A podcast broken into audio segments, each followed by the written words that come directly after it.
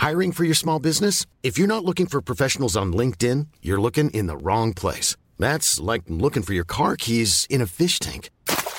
LinkedIn helps you hire professionals you can't find anywhere else, even those who aren't actively searching for a new job but might be open to the perfect role. In a given month, over 70% of LinkedIn users don't even visit other leading job sites. So start looking in the right place. With LinkedIn, you can hire professionals like a professional. Post your free job on linkedin.com slash spoken today.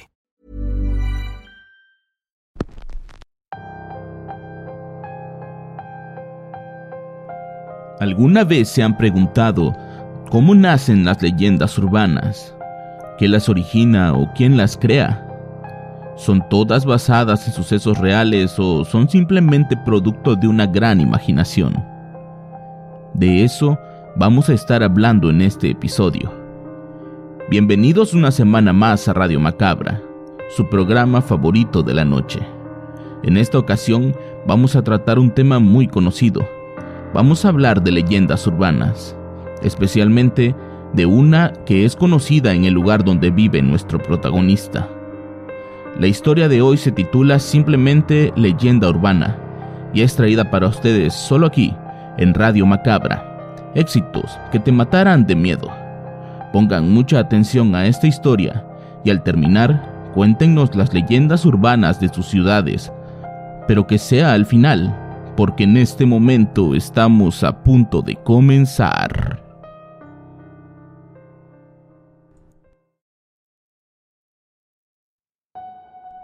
En el pueblo en el que vivo se cuentan muchas leyendas. Casi todas tienen su origen en las épocas de la colonia, justo cuando más proliferaron este tipo de mitos. Pero hay una en particular que es más actual, una leyenda urbana que comenzó a raíz de unos extraños avistamientos en la zona alta del pueblo. Aquí la conocemos como la leyenda del hombre pájaro. La primera vez que escuché hablar de eso iba en la primaria. Uno de mis compañeros de clases había faltado el día anterior, y cuando la maestra le preguntó la razón, él únicamente contestó que habían visto al hombre pájaro, y sus papás habían decidido no mandarlos a la escuela. La maestra, quien era originaria de otro lugar del país, Tampoco había escuchado hablar de eso, ni comenzó a interrogarlo. Lo que aquel compañero nos contó fue bastante aterrador, principalmente porque éramos unos niños de primaria y todo nos asustaba. Él decía que toda su familia había escuchado hablar sobre un enorme ave que tenía forma humana, un ave con piernas y brazos de hombre, con alas enormes y una cara deforme. Tenía ojos, orejas y cabello largo, pero en lugar de nariz y boca, tenía un enorme pico. Esta ave solo se dejaba ver por las tardes y muy temprano por las mañanas, pero no era siempre, solo lo hacía cuando tenía hambre. Se decía que vivía en la montaña y que bajaba al pueblo en busca de su alimento favorito, los niños. Se decía que si escuchaba su risa, era una señal de que iba a ir tras de ti. Digo la palabra risa porque fue la que usó el niño en aquella ocasión, pero en realidad se refería a un graznido tan horrible y estruendoso que según quienes lo habían escuchado, era idéntico a una risa humana. Desde aquellos tiempos me interesé por el tema. Con el paso de los años comencé a investigar y me di cuenta de que no todos conocían aquella historia. De hecho, en mi familia nadie había escuchado hablar de ese hombre pájaro. Mi madre decía que en la parte más alta de la ciudad había una colonia de gente que venía del norte del país y que seguramente ellos habían inventado esa leyenda urbana para que la gente no siguiera invadiendo esos terrenos, cosa que a decir verdad tenía bastante sentido. Cuando llegué a la adolescencia había olvidado casi por completo aquella leyenda. Como no conocía a nadie que hubiera visto aquel ser, para mí pasó a ser una mentira. Eso sí, la gente que creía en eso decía que la única forma de librarte del hombre pájaro era arrojándole cebollas. Casualmente, la gente de aquellas colonias altas sembraban cebollas todo el año. Una mañana mis amigos de la preparatoria y yo nos preparábamos para ir a conejear. Íbamos a ir con un grupo de adultos. Aquella actividad era bastante popular en el pueblo pues el conejo era un animal abundante en la zona y si no se controlaba podía acabar con las verduras que sembraba la gente. Recuerdo que era un sábado y que el plan era subir a la montaña por la tarde para regresar al día siguiente por la mañana. Afortunadamente, Encontramos el camino de vuelta y logramos regresar esa misma noche. Si nos hubiésemos perdido por más tiempo, quién sabe qué hubiera sido de nosotros. Apenas estábamos preparando las cosas afuera de mi casa cuando un conocido de la familia nos advirtió que, si íbamos a la montaña, tuviéramos cuidado. Dicen los cebolleros que han escuchado al hombre pájaro. Se puede escuchar el aleteo por las noches y parece que tiene hambre, nos dijo. Una vez más, ese hombre pájaro era visto únicamente por la gente que vivía en esa zona. Nosotros de todos modos íbamos a ir, pues si lográbamos regresar cargados, íbamos a ganar algo de dinero y de paso llevar algo de carne para comer. Ahí íbamos nosotros, un grupo de ocho personas. Caminábamos hacia donde sabíamos que estaban las madrigueras de los conejos, enclavados en la montaña. Teníamos que llegar rápido a un punto donde poner las cosas ya que, por el cambio de horario, estaba oscureciendo más temprano. Al frente caminaba mi padre y dos adultos más. Ellos eran los de la experiencia, Detrás iba un vecino con su perro y al final nosotros cuatro. No era nuestra primera conejeada, pero sin duda fue la última. La última para todos. Caminábamos por un sendero que generalmente está cubierto por árboles. A los costados solo hay vegetación y sembradíos de cebollas. Si bien las copas de dichos árboles no cubren por completo el sendero, hay partes donde es difícil que te dé la luz del sol. De pronto, mientras avanzábamos, el perro del vecino comenzó a ladrar desesperado. Los más grandes pensaron que había visto una víbora o un conejo, pero no.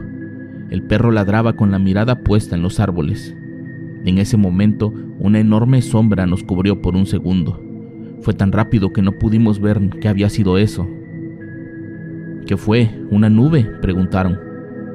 No, no puede ser. Pasó muy rápido, seguro fue un pájaro. Pero nos cubrió por completo, debe ser enorme. Seguimos caminando porque ya estábamos más cerca del destino que de la casa, pero yo comenzaba a sentir un poco de nerviosismo. Miraba para todos lados, especialmente hacia arriba. El perro del vecino también se notaba impaciente, estaba completamente alerta. Cuando de pronto escuché la risa del hombre pájaro por primera vez. Estoy seguro de que todos lo escucharon, pero nadie quiso detenerse para ver qué era eso. Más bien parecían urgidos en salir de los árboles y llegar a la zona donde acamparíamos, una zona conocida y segura para todos. Más tarde, con el campamento ya armado, nos dispusimos a cenar antes de comenzar la cacería. Pero ni bien habíamos terminado cuando a lo lejos, en los árboles que estaban a unos 100 metros de nosotros, vimos un enorme par de alas que se extendían para mostrar su enorme tamaño. Eso no es una lechuza, dijo mi padre quien de inmediato nos dijo que tomáramos las herramientas para protegernos. Todos hicimos lo que nos pidió. Únicamente un amigo de mi padre tomó su arma y decidimos esperar a ver cuál era el siguiente movimiento de aquel animal. Teníamos dos opciones, o nos cazaba o nosotros lo cazábamos a él. Pero cuando aquello voló de los árboles y vimos su imponente figura, tuvimos que improvisar una tercera opción. Hey, I'm Ryan Reynolds. At Mint Mobile, we like to do the opposite of what Big Wireless does. They charge you a lot, we charge you a little. So naturally, when they announced they'd be raising their prices due to inflation, we decided to deflate our prices due to not hating you. That's right. We're cutting the price of Mint Unlimited from $30 a month to just $15 a month. Give it a try at mintmobile.com slash switch. $45 upfront for three months plus taxes and fees. Promo rate for new customers for limited time. Unlimited more than 40 gigabytes per month. Slows. Full terms at mintmobile.com. huir. Todos corrimos en direcciones diferentes. Yo corría detrás de mi papá, quien me dijo que regresáramos al camino de los árboles. Ahí llegamos a un enorme tronco en el que nos resguardamos y comenzamos a chiflar para llamar a los demás. Podíamos escuchar cómo respondían con silbidos, pero en ese momento los árboles a nuestro alrededor comenzaron a agitarse. Aquella bestia estaba sobrevolando arriba de nosotros. Nos quedamos quietos sin hacer ningún tipo de ruido, hasta que los ladridos del perro llamaron la atención de aquella cosa, quien se dejó caer sobre él y se lo llevó entre sus garras hasta la copa de un árbol cercano. Ese era el momento que teníamos que aprovechar para salir de ahí. Corrimos a oscuras en lo que creíamos que era el camino, pero terminamos perdidos en una zona de la montaña que no conocíamos. Intentamos como locos llamar a los demás, pero nadie respondía. No sabíamos qué tan lejos estábamos los unos de los otros, pero sabíamos que en cuanto aquello terminara con el pobre perro, vendría por nosotros. En ese momento recordé que la gente del cerro decía que el hombre pájaro se alejaba si le aventaba cebollas, así que le dije a mi padre que corriéramos hacia esos sembradíos. Él no quería irse sin los demás, pero nada nos aseguraba que estuvieran bien. Corrimos mientras escuchábamos el aleteo de esa enorme bestia. No queríamos voltear a ver si nos seguía o estaba en busca de los demás. El hecho de pensar en lo que nos podía hacer si nos capturaba nos hacía sacar energías de donde no las había. Afortunadamente pudimos llegar con bien hasta un sembradío de cebollas y ahí nos tumbamos al suelo. No teníamos fuerzas para chiflar, solo queríamos tomar aire y seguir, hasta que escuchamos los gritos de algunos de nuestros compañeros. Julio se regresó, gritaban, en referencia a que el dueño del perro había vuelto con la intención de salvar a su mascota, pero parecía inútil. Gracias a la luz de las linternas pudimos ubicarnos en los sembradíos de cebollas y en cuestión de una hora estábamos juntos casi todos, excepto Julio, al que esperábamos varios minutos mientras escuchábamos aquel horrible y escalofriante risa que venía desde las alturas. Tenemos que irnos, hay que avisar a la policía. No, no lo podemos dejar ahí. Venimos todos y nos regresamos todos. Nada nos asegura de que siga vivo pues mientras aquella cosa siga volando, quiere decir que no ha atrapado a nadie más.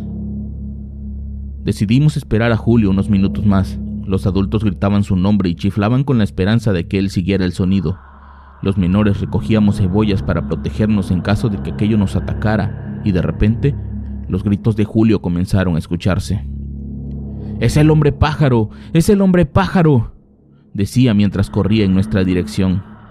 Detrás de él, y a una altura de no más de cinco metros, una enorme ave lo seguía con la intención de levantarlo, pero cuando estuvo lo suficientemente cerca de él, don Mariano disparó con su arma hacia el animal, haciendo que se elevara y regresara para alejarse de nosotros.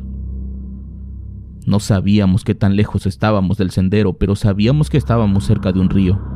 Tal vez si seguíamos todo ese camino llegaríamos por fin al pueblo. Así que lo hicimos. Caminamos horas entre rocas y raíces de árboles, exponiéndonos a picaduras de víboras o de algún otro animal ponzoñoso, hasta que una vez más los ladridos de un perro nos pusieron en alerta. Habíamos llegado por fin a una zona habitada. Estábamos del otro lado del sendero, pero al menos ya estábamos cerca de la ciudad. El ruido causado por el perro hizo que un hombre saliera con una escopeta en mano a ver qué pasaba. Al vernos, nos apuntó y amenazó con disparar si seguíamos caminando en sus terrenos. Al explicarle que veníamos huyendo de la montaña y que nos seguía el hombre pájaro, el hombre nos apresuró para pasar a su casa y nos permitió pasar la noche en ese lugar. Nadie durmió. El aleteo y el graznido de aquel humanoide con alas se escuchaba por toda la zona. La familia que nos ayudó pasó la noche con nosotros, contándonos toda clase de historias relacionadas con ese ser, que según ellos llegó no hacía muchos años y por alguna razón seguía ahí. Los primeros habitantes de esa zona descubrieron que el olor de las cebollas le daba repulsión y cambiaron la siembra de maíz por la de esa verdura para mantener al hombre pájaro lejos de sus casas. Cuando el sol salió, el hombre nos dijo que era seguro salir, pero por si las dudas nos dio varias bolsas de cebollas podridas para que las cargáramos con nosotros hasta que llegáramos al pueblo. Ese día todos llegamos a salvo, excepto por el perro de Julio, pero al menos estaba seguro de que su mascota había sacrificado su vida para que nosotros pudiéramos sobrevivir, y así lo habíamos hecho. Ahora entiendo de dónde vienen las leyendas urbanas, y comienzo a creer que no todas son producto de una gran imaginación. En algunas ocasiones la realidad termina superando a la ficción. Ahora cada vez que mi madre cocina y corta cebolla siento un alivio. Es como un recordatorio de que estuvimos a merced de un ser que pudo ser una leyenda urbana a por casi nada ser nuestro cazador.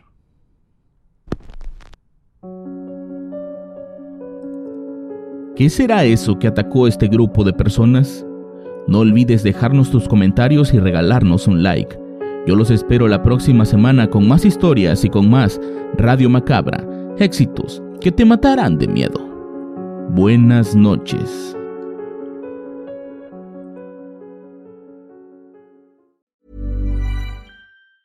If you thought the only way to get a more defined jawline with natural looking results was through surgery, think again. Juvederm Volux XC is a non surgical injectable gel filler that improves moderate to severe loss of jawline definition and can help you achieve natural looking results with little downtime. Even better, this improved definition lasts up to one year with optimal treatment. No maintenance required. Improve jawline definition for a smooth, sculpted look with Juvederm Volux XC. For important safety information and to find a licensed specialist, visit juvederm.com. That's J U V E D E R M.com. Not for people with severe allergic reactions, allergies to lidocaine, or the proteins used in Juvederm. Common side effects include injection site redness, swelling, pain, tenderness, firmness, lumps, bumps, bruising, discoloration, or itching. There's a risk of unintentional injection into a blood vessel, which can cause vision abnormalities, blindness, stroke, temporary scabs, or scarring. Talk to a licensed specialist to find out if it's right for you.